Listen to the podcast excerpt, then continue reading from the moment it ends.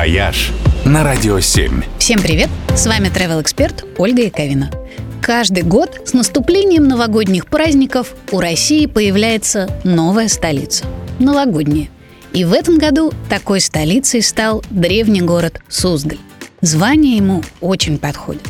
Ведь мало где зима выглядит так красиво, как в этом городке с его белокаменным Кремлем, маковками многочисленных соборов и домами-теремами.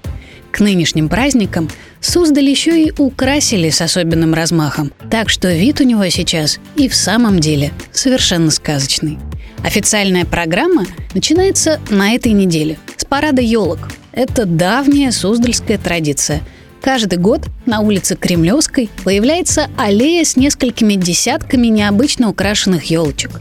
Местные рестораны, музеи, магазины и просто рабочие коллективы ставят и наряжают свою версию праздничного дерева. И среди них есть настоящие арт-шедевры. А в воскресенье стартует марафон больших мероприятий, который будет продолжаться до Старого Нового года включительно.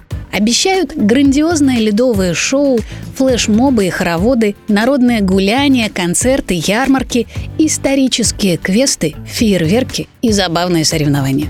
На торговой площади Суздаля заработает каток, а на больших экранах будут транслировать любимые новогодние фильмы. На стенах Кремля по вечерам будет шоу световых проекций. А на Красной площади заработает ледовый городок и горка для катания на ватрушках. Обещают множество интерактивных программ и мастер-классов во всех многочисленных туристических объектах города, а в нем одних только памятников федерального уровня более 150.